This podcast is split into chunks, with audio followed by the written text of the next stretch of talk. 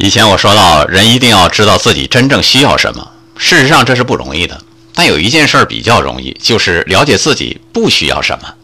有趣的是，很多人找对象也是这样，走过很多路，经过很多事儿，看过不少人啊，发现这个不是我的菜，那个不是我的款儿，最后才知道，原来最好的就在身边啊！众里寻他千百度，蓦然回首，那人却在灯火阑珊处。